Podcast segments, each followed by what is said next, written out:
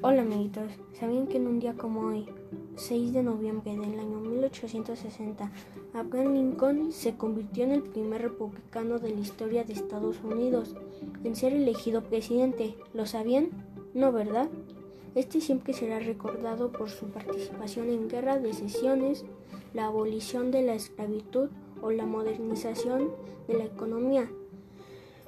Lamentablemente, Lincoln fue asesinado el 14 de abril de 1865 por John Wilkes Booth.